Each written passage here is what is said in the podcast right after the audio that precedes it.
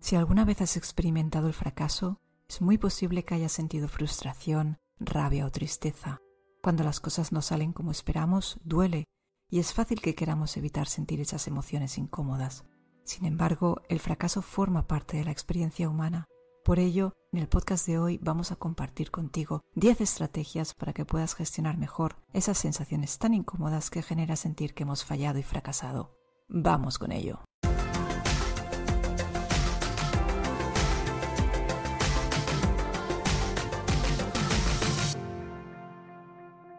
Pues aquí estamos en un nuevo episodio de la segunda temporada de Aunque nada cambie y hoy vamos a hablar, como has podido ver en la introducción, de qué hacer cuando nos enfrentamos a una situación que vivimos como un fracaso. De alguna manera es la segunda parte de un episodio que hubo anteriormente en esta temporada, que era cómo vencer el miedo al fracaso. Luego lo dejaré en la descripción. Allí de alguna manera hablábamos de qué podíamos hacer, eh, cómo superar ese miedo muchas veces que sentimos ¿no? delante de algo que pues no sabemos cómo afrontar y que muchas veces nos puede llegar a paralizar. Pero eh, pues desafortunadamente muchas veces también nos vamos a encontrar con la situación de que las cosas no salen como nosotros quisiéramos y lo que vamos a estar hablando en este podcast va a ser un poco cómo gestionar esa incomodidad que nos produce, ¿no? Una situación así, algo que pues teníamos unas expectativas, ¿no? De que fueran de una manera y luego pues, eh, pues van de otra. Entonces lo que vamos a hacer es que te voy a dar aquí 10 estrategias que te pueden venir muy bien para aprender a gestionar mejor esa sensación subjetiva de fracaso, ¿vale? Porque no todo el mundo pues la vive de la misma manera, pero en todo caso, cómo vamos a gestionar pues esa situación que nos desagrada. Vamos con ello. El primer punto tiene que ver con aceptar y validar las emociones incómodas que estamos sintiendo ante una situación que vivimos como un fracaso. Sea sentir frustración, ira, rabia, tristeza, todas estas emociones que nos incomodan tanto, eh, tenemos que entender que es normal, que forman parte del proceso. No podemos eh, evitarlas. ¿sí? De alguna manera, cuando algo no sale como nosotros queríamos, pues nos vamos a sentir mal. ¿sí? Entonces, eliminar esas emociones, hacer como si no pasara nada, eh, no nos va a ayudar, al contrario, va a hacer que se perpetúen mucho más. Otra cosa es engancharse a ellas, ¿eh? por supuesto, hay que encontrar el equilibrio. Validar significa que vamos a escucharlas, ¿sí? Eh, que no vamos a negarlas, tampoco que vamos a engancharnos a ellas. O sea, es encontrar un poco el punto de equilibrio en el que esas emociones van a decirnos algo, tenemos que escucharlas, y que luego pues vamos a permitir tirar adelante, ¿sí? sobre todo validándolas, escuchando qué nos quieren decir. Es muy importante tener presente que la vida, de alguna manera, es como si hubiera es una parte de desierto y oasis, ¿no? Como decía Walt Whitman, y es que va a haber emociones, si lo llevamos al mundo de las emociones, va a haber emociones muy agradables que vamos a experimentar, pero también va a haber a lo largo de la vida muchas emociones incómodas que vamos a, a vivir y no podemos negar esa parte de la realidad. Así que cuando algo no sale como queremos, es normal que esas emociones más desagradables aparezcan. Por tanto, es muy importante dejarlas que salgan, que estén ahí. Una manera estupenda de reconocer esas emociones puede ser a través de un diario emocional en el que tú puedas escribir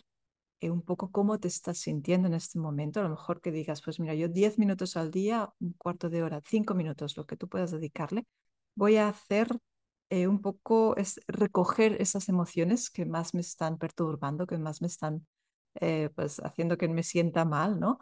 Voy a expresarlas, voy a ver, claro, esto pues si te gusta escribir es ideal, ¿no? Pero si no, yo te recomiendo que pruebes a hacerlo porque no es lo mismo tener las emociones en la cabeza que plasmarlas en un papel.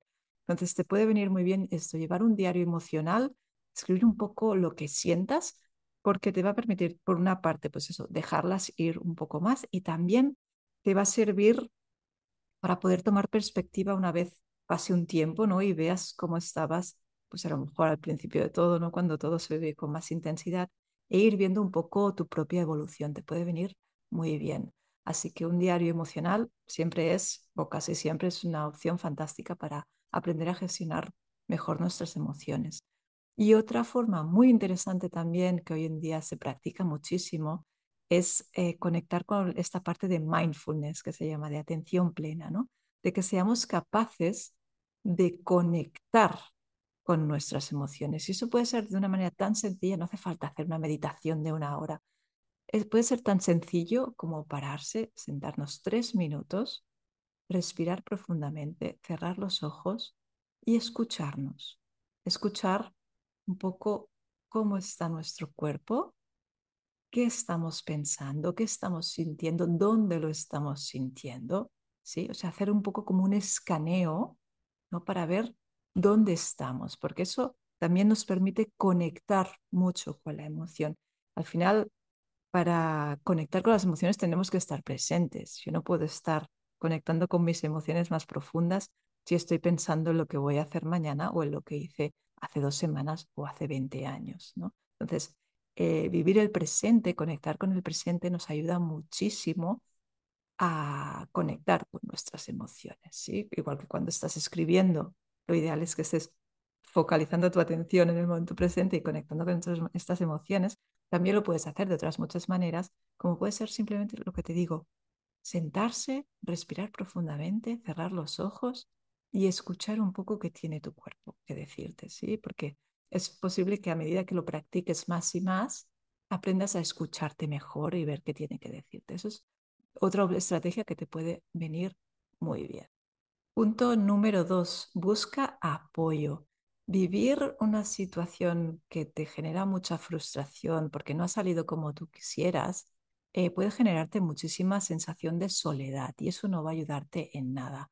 Cuando hablo de buscar apoyo puede ser de muchas maneras. Puede ser desde poder hablarlo con un familiar, con un amigo cercano, que puedas abrirte y expresar eh, cómo te sientes. No hace falta que sea todos los días, pero sí que tengas la sensación de que puedes hacerlo, que hay momentos en los que compartir estas emociones incómodas nos puede venir muy bien, puede ayudar a aligerar ese malestar. ¿Sí? Eh, yo creo que es una de las maneras que las personas, al final las personas somos muy sociables, independientemente de que tú seas una persona más extrovertida o más introvertida, compartir tus emociones profundas con alguien te puede venir muy bien, al menos de vez en cuando y sobre todo cuando te veas que pues, lo estás llevando, que te está costando más llevarlo. Y por supuesto, eh, cuando hablo de buscar apoyo, eh, si ves que la situación te sobrepasa, quizás un momento muy interesante para que te plantees a lo mejor ayuda psicológica, ayuda externa de un profesional que haya visto situaciones como la tuya y que te ayude a gestionarlo mejor. Nunca descartes esta parte de ayuda profesional porque puede venirte muy bien. Pero en todo caso, si pues, ves que no lo necesitas, al menos tener sensación de que puedes apoyarte en personas determinadas que son de tu confianza, que cuando hablas y les expresas cómo te sientes, no te juzgan y te sientes apoyada o apoyado, es una manera estupenda de gestionar mejor esa sensación de fracaso y que, te está haciendo sentir tan mal. Punto número tres, háblate bonito, háblate bien, sé amable contigo mismo o contigo misma. Eh, la psicología actual habla mucho de este tema de ser autocompasivo y es que de alguna manera cuando somos muy críticos con nosotros mismos, que muchas veces las personas tenemos esa tendencia a hacerlo, no nos ayudamos para nada, para nada. O sea, al contrario, lo llevamos muchísimo peor. Ser muy duros en nuestro diálogo interno nos hace mucho mal. Yo creo que está muy bien ser exigente con uno mismo. Es fantástico porque puede hacer que hagamos lo, que saquemos nuestra mejor versión, que hagamos las cosas con buena intención y que las hagamos bien, por supuesto.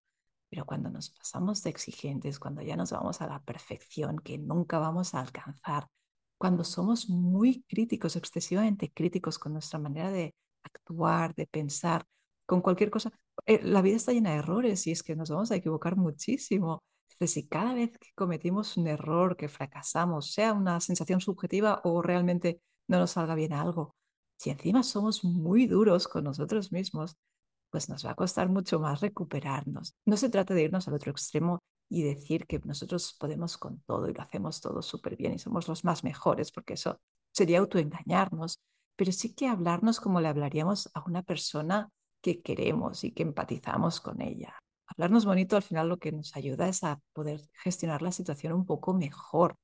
Es posible que vayamos a pasar una temporada unos días, unas semanas en función de cómo sea la situación, que no vamos a estar muy bien. Pero si encima somos excesivamente duros con nosotros mismos, va a ser peor y no nos va a ayudar realmente.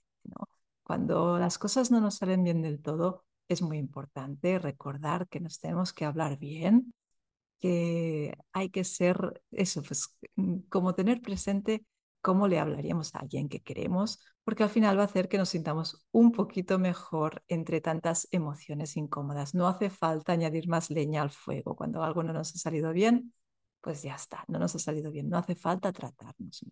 Punto número cuatro, analiza y ajusta expectativas. Este punto es muy importante porque muchas veces las personas tenemos unas expectativas que no son realistas y no siempre todos tenemos aptitudes para todo. Imagínate, por ejemplo, que vives una sensación de fracaso porque eh, te has preparado unas oposiciones y no las has aprobado, ¿vale?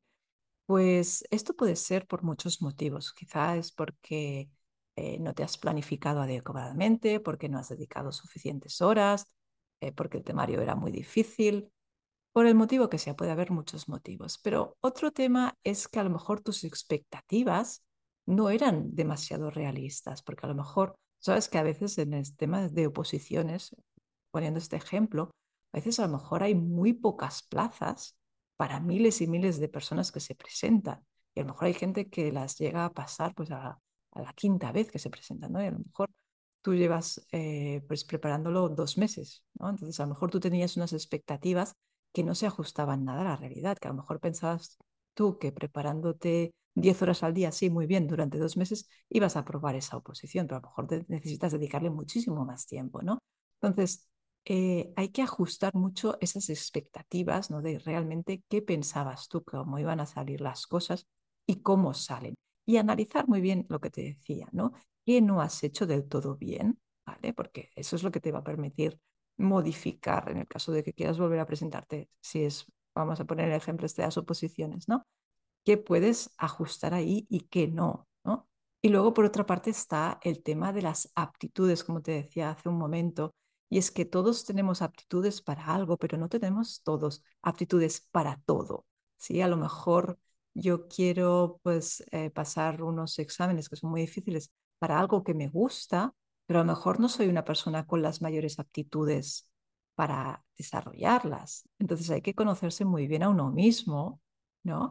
Para ver eh, qué aptitudes tengo, hasta qué punto puedo llegar a desarrollarlas, porque por supuesto que las puedo desarrollar, y ser muy realista, ¿no? De ver hasta qué punto puedo yo llegar o no. O sea, es aptitud eh, con el tema de expectativas, ¿no? Eh, hay que ser muy realista para muchas cosas. Por supuesto, eso te lo estoy planteando para de cara a un examen. No, puede vivir una, una situación de eh, fracasado en muchos otros aspectos, a lo mejor en un aspecto personal, como puede ser, pues eh, mi pareja me ha dejado, ¿no? Y lo vivo como un fracaso. Aquí no cumple, ¿no? Esa parte. Pero sí que cuando hablamos, por ejemplo, más de temas laborales o de estudios, sí que se puede ajustar mucho esa parte de expectativas. E incluso si lo también lo llevamos al terreno personal, también puede de alguna manera esto verse reflejado, más indirectamente, ¿no? Quizá no la parte de planificación, pero sí la parte de expectativas, la parte de que a lo mejor estabas en una relación de pareja y tenías unas expectativas muy elevadas, pero a lo mejor tú no has dedicado tiempo de calidad a tu pareja y al final tu pareja se ha cansado, ¿no? Entonces, de alguna manera, eh, para gestionar mejor eh, un tema de, una sensación de fracaso, viene muy bien analizar qué hemos hecho bien y qué no hemos hecho tan bien. Eso nos puede ayudar a la parte de aprendizaje que ahora comentaremos y hacerlo mejor la próxima vez. Punto número 5, aprender de la experiencia. Desde mi punto de vista, eh, una buena manera de gestionar el fracaso es enfocarlo como qué puedo aprender de esta situación. No es que siempre podamos aprender grandes cosas, pero hay otros momentos que sí, que podemos aprender muchísimo. De alguna manera es como adoptar una mentalidad de crecimiento, ¿sí? de ver un poco, analizar cómo he crecido yo en esta experiencia, qué he aprendido, qué lecciones me llevo, ¿sí? tanto más buenas como no tan buenas, porque eso pues nos ayuda a crecer y eso nos viene estupendo a todos. No sé si conoces una frase de Murakami que es bastante conocida, te la voy a leer, que dice, cuando salgas de la tormenta no serás la misma persona que entró en ella. De eso se trata la tormenta. Pues un poco tiene que ver con esto, ¿no? De qué lecciones aprendemos, qué cambiamos de nosotros mismos, ¿no? Cómo evolucionamos en una experiencia que a lo mejor no finaliza como nosotros quisiéramos, pero que seguramente nos ha aportado bastante o mucho, sea directa o indirectamente, ¿no? Porque a veces a lo mejor si yo estoy, volviendo al ejemplo de las oposiciones, pues yo puedo decir, hombre, pues yo he estado estudiando dos años de mi vida para llevar unas oposiciones, bueno, para sacarlas y al final no las he aprobado y qué me llevo yo de eso, ¿no? Pues quizá te lleves bastante más de lo que te pienses, porque a lo mejor has desarrollado mucha disciplina que puedes aplicar a otras áreas de tu vida, mucha perseverancia, ¿sí? O sea, cada uno tiene que ver un poco, eh, hacer esa lectura que puede sacar de la experiencia que ha vivido, porque pues es verdad que hay una parte que no nos va a gustar porque no obtenemos el resultado que queríamos, pero sí que nos podemos quedar con una parte más positiva, vamos a llamar así, ¿no? De aprendizaje vital, que es muy posible que en la mayoría de situaciones, al menos yo creo que podemos extraer. Punto número 6, reevalúa tus metas. Vamos a continuar con el ejemplo de una persona que está preparándose unas oposiciones, porque yo creo que es como muy claro, ¿no?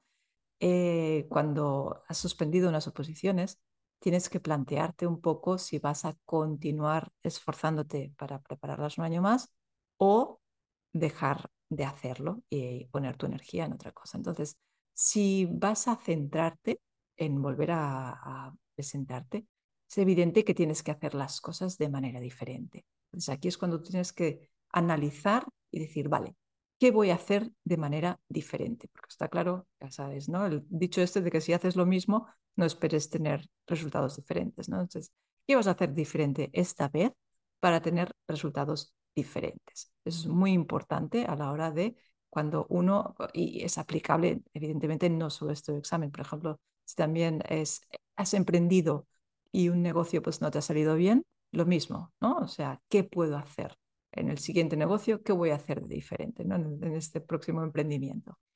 En el caso de que digas de por aquí no es, porque muchas veces también, ¿no? o sea, no siempre funciona el insistir, insistir, insistir, insistir. No puede insistir y está muy bien ser perseverante, pero también es muy importante ver cuando ahí no es. ¿no? A lo mejor llevamos cinco años preparando unas oposiciones o en un negocio que no funciona, pues a lo mejor es momento de dejarlo. ¿no? Entonces, si vemos que por ahí no es, también creo que hay que hacer una buena lectura de, bueno, ahora dónde voy a poner mi energía, ¿no? ¿Qué he aprendido de todo esto? Porque ya te digo, yo estoy convencida de que en la mayoría de ocasiones, por no decirte en todas, hay un gran aprendizaje, hayamos vivido lo que hayamos vivido, haya salido mejor o peor. Entonces, ¿qué voy a hacer a partir de ahora con toda esa energía? ¿Sí? Y lo mismo que te decía antes, esto también lo puedes aplicar a temas más personales. Imagínate otro ejemplo típico que te estoy poniendo, ¿no? Cuando una relación de pareja no ha salido bien, por lo que sea Imagínate que tú quieres volver a tener una pareja en un futuro. Pues es un momento ideal ¿no? en tu reconstrucción como persona, ¿no? de decir, ¿qué he aprendido de todo esto? ¿Y cómo puedo ser mejor pareja en un futuro? ¿no? Porque yo creo que ahí está un poco la gracia de la vida, ¿no? de ver qué podemos aprender, porque si es muy doloroso este proceso, pero al menos saco eh, una buena experiencia de que esto no voy a volver a hacer más así porque sé que puede, hacer puede doler a la otra persona o que no le hace bien, ¿no? y eso lo aplicas a un montón de, de situaciones que hayas vivido, todo ese aprendizaje, que ahora mismo no lo vives como un aprendizaje, sino que lo vives como dolor, puede transformarse de alguna manera para que tu futuro, si en algún momento tienes otra pareja, pues puedas tener una relación de mucha más calidad, que sea una relación mucho más sana. Entonces, a veces ahora vamos a verlo en el próximo punto, ¿no? Del tema de la perspectiva, pero empieza a ver este tema de que lo que duele ahora, en un futuro, es un aprendizaje que te puede venir muy bien. Punto número siete, toma perspectiva, que es lo que te estaba diciendo hace un momento.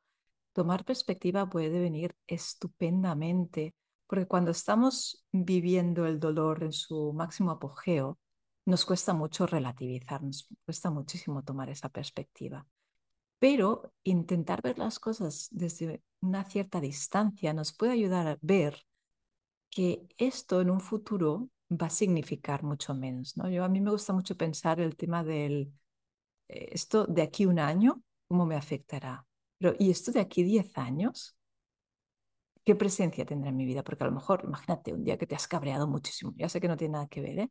pero ese cabreo tan importante que ahora lo vives con una intensidad máxima y que la ira te está consumiendo, eso de aquí un año ni te acordarás, y de aquí 10 años, o sea, seguramente, ¿no? O sea, quizá haya alguna situación excepcional, por supuesto, pero quiero decir, cuando uno está en una emoción muy, muy incómoda, no está tomando perspectiva, ¿vale?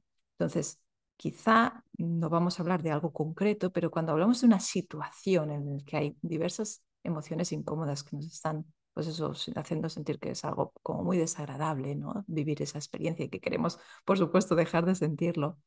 Algo que nos puede ayudar es pensar qué importancia tendrá esta situación en un futuro, ¿no? Y un futuro a medio plazo y sobre todo a largo plazo. Pues seguramente no será algo tan importante, ¿no? Si yo ahora he suspendido un examen importante, ahora quizá me duele mucho, pero dentro de 10 años, o si lo miro en el conjunto de mi vida, es insignificante. Entonces, hacer esa perspectiva de me alejo, me acerco, es un punto más que nos puede ayudar. Punto número 8. Reconstruye tu identidad. Es muy habitual que cuando una persona siente que ha fracasado, su autoimagen se vea como muy afectada ¿no? y que nos identifiquemos en exceso con esa etiqueta, soy un fracasado. No, ni siquiera digamos, he fracasado en esto, no, soy un fracasado, soy una fracasada, ¿no? Entonces es muy importante que esto lo eliminemos porque un fracaso, un error en nuestra vida, de los, unos cuantos que vamos a vivir, no puede definirnos. Nosotros no solo somos un fracaso, somos un fracaso en esto en concreto, pero también somos miles de cosas más. Entonces, esa etiqueta no puede estar por encima de ser un buen padre, de ser un buen hijo, de ser un buen vecino, de ser un buen, una buena persona, lo que quieras eh, poner como que en el, con lo que te sientas identificado, ¿no? Entonces, muy importante tener muy presente que no somos esa etiqueta, no somos un fracaso, somos miles de cosas más y entre ellas, sí, es verdad, hemos tenido un fracaso, pero no soy un fracaso. Eso es muy importante tenerlo presente. Para reconstruir nuestra identidad también es muy importante que hagamos un poco escaneo de nuestros puntos fuertes y nuestros puntos débiles y nos centremos, por supuesto, en nuestros puntos fuertes, ¿no? De alguna manera, eh, cuando una cosa nos sale mal, parece que lo hagamos todo mal y eso seguramente no es así. Todos hacemos cosas bien, cosas regular y cosas mal, ¿no? Entonces quizá es un momento también importante de tener más presente esas cosas que hacemos bien para mm, tenerlas un poco eso, porque como que se olvidan, ¿no? Entonces, que no nos olvidemos que también hacemos cosas muy bien. Y otra forma de reconstruir nuestra identidad puede estar basada en el tema de los valores. De vez en cuando está muy bien analizar cuáles son nuestros valores, lo que nos mueve, hacia dónde vamos, porque a veces eh, podemos darnos cuenta de que las cosas están como chirriando un poco. Te voy a poner un ejemplo. Imagínate, volvemos al ejemplo del funcionario, ¿no? Una persona que se está preparando unas oposiciones para ser funcionario, pero que luego para esa persona, esa misma persona, uno de sus valores fundamentales es la libertad, ¿vale? Pues a lo mejor ahí hay algo que está haciendo que le chirríe la situación. Porque si yo me estoy preparando, o sea, si mi valor es la libertad, ¿no? De que poder hacer lo que quiera, pero me estoy preparando para unas oposiciones en las que los próximos 35 años de mi vida voy a estar haciendo lo mismo, quizá veas, ¿no? Que hay cosas que son incongruentes, ¿no? Lo mismo pasaría al revés, lo mismo pasaría si para ti la estabilidad emocional es una de las cosas más importantes de tu vida y quieres emprender dejando tu trabajo, pues a lo mejor no es la mejor idea, ¿no? Entonces hay que reevaluarse también y ver si hacia dónde queremos ir está cuadrando con nuestros valores o no, porque a veces podemos estar dedicando mucha energía a algo que no cuadra con nuestros valores más profundos. ¿no? Entonces, esto también es importante, yo creo que muy importante, que pensemos si todo ese esfuerzo que estamos dedicando a algo es realmente lo que queremos hacer, ¿no? Y por último, también está muy bien cuando uno quiere reconstruir eh, su identidad, plantearse qué nuevas habilidades o qué nuevos intereses podemos desarrollar, porque a lo mejor cuando nos centramos mucho en esa parte de fracaso, que no me ha ido bien, y estamos muy ofuscados en eso, no estamos viendo que a lo mejor podemos desarrollar otras estrategias que hasta ahora no contábamos con ellas, o incluso redirigir un poco más nuestra vida y desarrollar nuevos intereses y que ya no vayamos por ahí, ¿no? Entonces, reconstruir nuestra identidad tiene que ver con muchos aspectos, ¿no? Pero de alguna manera, sobre todo es salir de una situación que es posible que nos quedemos encallados. Cuando uno siente una situación de fracaso muy marcada, nos podemos quedar anclados ahí, ¿no? Un poco a lo lavadora, ¿no? Que estamos ahí, no me ha salido bien, no me ha salido bien. No, toma perspectiva, como te decía antes, y ve un poco hacia dónde, analiza hacia dónde puedes ir. Y a lo mejor, si tiene que ver con intereses nuevos, con habilidades nuevas, puede ser un muy buen momento cuando uno está pasando una situación de bache para reconstruirse y tirar hacia una nueva dirección. Punto número nueve, elabora una narrativa más positiva. Y con esto no me refiero a que esté teñida de Mr. Wonderfulismo, ¿eh? O sea, no se trata de que te expliques milongas y que te autoengañes y que te digas cosas que no son. Pero sí que es cierto que cuando una persona siente una situación de fracaso, sea la que sea, en que siente que sus expectativas no se han cumplido, es muy fácil instalarse pues, en diálogo crítico, en ver bastante más lo negativo que lo neutro o lo positivo, ¿no? de, estar, como te decía antes, como encallado en esa situación. Entonces, algo muy interesante es volver a reescribir esa historia, ¿no? Y que esté teñida de más realismo y de, por supuesto, de aspectos positivos, porque no es nada malo tener en cuenta los aspectos positivos. Pues igual que tienes, estás todo el día diciéndote cosas negativas, pues es que también hay cosas positivas en tu vida, ¿no? Eh, ser consciente de las cosas que hacemos bien eh, no es ser arrogante, es ser consciente de toda la realidad. Y también dentro de la realidad hay cosas malas, hay cosas neutras y hay cosas buenas. Entonces, tener en cuenta los éxitos, eh, tener en cuenta también pues, las veces que hemos pasado por otros baches y que al final nos hemos recuperado, cómo lo hemos hecho, la fortaleza que hemos demostrado en diversas ocasiones, eso nos puede venir muy bien para tomar un poco más de perspectiva ¿no? y ver que también somos personas fuertes, ¿no? que, que uno se sienta a veces débil o que no puede con la vida, ¿no? que no puede con esa situación, no quiere decir que también pueda ser una persona fuerte, no es yo soy fuerte o yo soy débil. Seguramente en la vida habrá momentos en que nos sintamos más fuertes y otros en los que no nos sintamos fuertes. Entonces, cuando nos sentimos más pequeñitos, que la vida nos está pasando por encima, es muy importante también recordar que hay una parte de nosotros que tiene esa fortaleza y que en otras situaciones seguramente hemos sido capaz de salir adelante y de que hemos hecho cosas bien y de que hemos tenido éxitos y logros y ya te digo, no tiene por qué ser algo vanidoso, arrogante, no, porque es algo que es, forma parte de tu diálogo interno y de reconocer que igual momentos, que hay momentos que te sientes más débil, hay momentos que te has sentido más fuerte. Y eso también eres tú. Somos todo, somos un conjunto. Y no, uno no invalida al otro, sino que están ahí y es cuestión de compensar un poquito cuando esta parte más débil, que se siente peor, no, pues hay que darle como un extra de ayuda y recordarle que hay cosas que ha hecho bien, pues por supuesto, eso es muy sano. Otro punto muy importante a la hora de reescribirse y de elaborar un, diálogo con más positivo tiene que ver con dejar al lado la victimización. Es algo que hacemos las personas de manera muy natural, casi sin darnos cuenta, pero es muy importante que nos hagamos responsables de lo que depende de nosotros. No hablo de lo que no depende de nosotros, pero sí que nos hagamos responsables de cosas que a veces hacemos como, es que esto es culpa del otro, cuando muchas veces no es así. Sé que es algo que no es nada fácil, lo fácil es victimizarse y parece que todo es culpa de los demás y que yo soy solo aquí la víctima de la situación. Por supuesto, eh, cada circunstancia, cada situación es diferente, pero hay muchas situaciones en las que eludimos esa responsabilidad.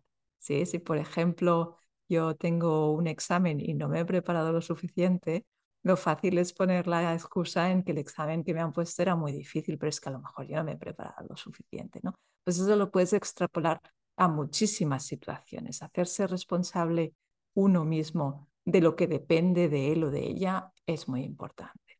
Y por último punto, por supuesto, pues reinterpretar la historia, como te decía, ¿no? Eh, pensar un poco en situaciones que tú hayas podido vivir anteriormente, en las que te has, salido adelante, en las que pues no veías la salida y luego has conseguido salir de esa situación, eso también te puede venir muy bien para elaborar un discurso algo más positivo, ¿no? Que te aleje de esa situación de estar encallado en soy un fracasado, soy una fracasada o no hay manera de salir de aquí. Y punto número 10, construye tu futuro. Cuando uno está pasándolo mal en el presente, pues puede venir muy bien centrarnos también en cómo va a ser ese futuro, porque podemos añadirle como una pizquita de esperanza, ¿no? Centrándonos un poco en qué metas vamos a establecer a partir de ahora o si vamos a redefinirnos, ¿no? Es, es algo en el que podamos poner como una cierta ilusión, digo una ilusión desmedida que nos aleje de la realidad, pero sí que le podemos poner un poco de ilusión y de esperanza, ¿no? En qué vamos a hacer a partir de ahora, ¿no? De alguna manera, para ver esa luz al final del túnel. Entonces nos puede venir muy bien eh, centrarnos en planificar, en aprender a planificar mejor. Por ejemplo, en el caso eh, típico y tópico que te estoy comentando de unas oposiciones o de un examen importante que no ha ido bien, ¿cómo puedo aprender a planificar mejor? Si hago algún curso que me ayude a hacerlo, pues de una manera más óptima, ¿no? Eh, qué metas voy a estar estableciendo, qué sistema voy a crear para conseguirlo,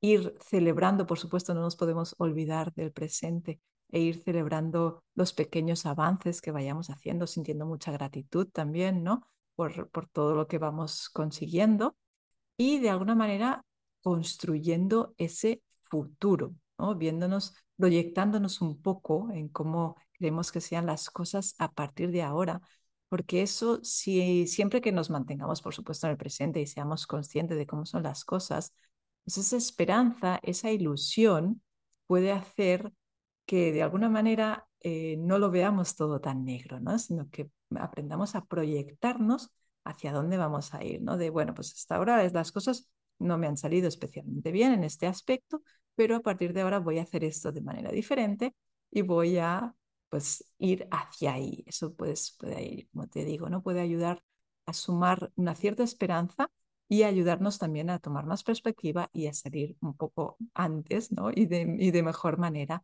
de eso lo que estamos tan encallados de estoy viviendo un fracaso.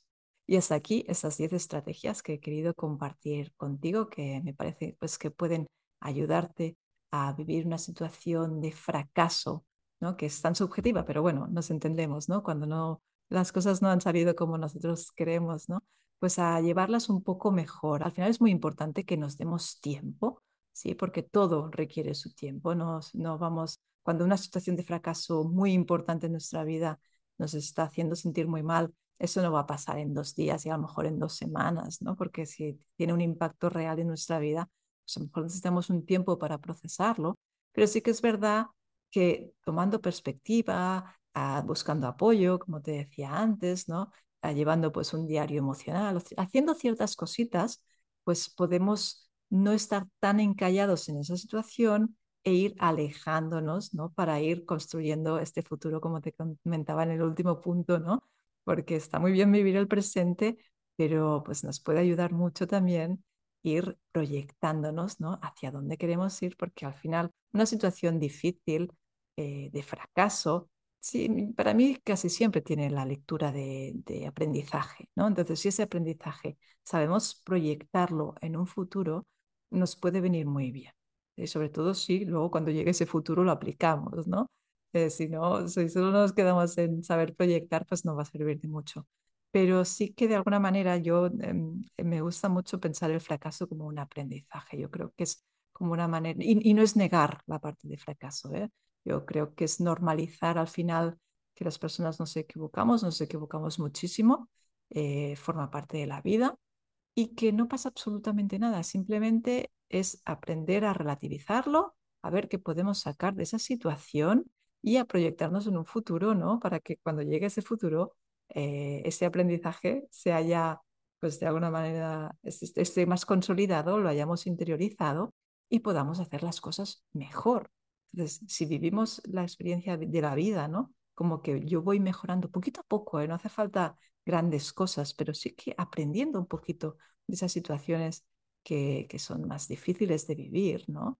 Pues yo creo que, por supuesto que nadie quiere vivir situaciones difíciles, pero como la vida es como es y vamos a vivirlas, de todas maneras, no las vamos a vivir, pues qué menos que quedarnos con esa sensación de que aprendemos un poquito y eh, cada vez lo hacemos un poco mejor y nos cuesta menos enfocar estas situaciones, ¿no? De enfrentarlas, gestionarlas, de que se nos hacen tan bola, ¿no? Pues hacer que sean un poquito menos bola, ¿no? Que cada vez tengamos como esas habilidades que nos permiten llevarlo mejor. Así que espero que pues estas estrategias te hayan servido, que te hayan resultado útiles. Por supuesto, si quieres comentarme en comentarios Puedes decirte si hay alguna que a ti te haya servido especialmente, sea de estas o de otras que a ti te hayan podido servir. Estaré encantada de leerte. Y nada, y hasta aquí estas estrategias que he querido compartir hoy contigo. Recordarte que si no estás suscrito al canal de YouTube, puedes hacerlo, que un like y una suscripción se agradece muchísimo, que también puedes escucharnos a través de las principales plataformas de podcast si prefieres hacerlo en formato audio. Te envío un abrazo y nos vemos en el próximo episodio de Aunque nada cambie.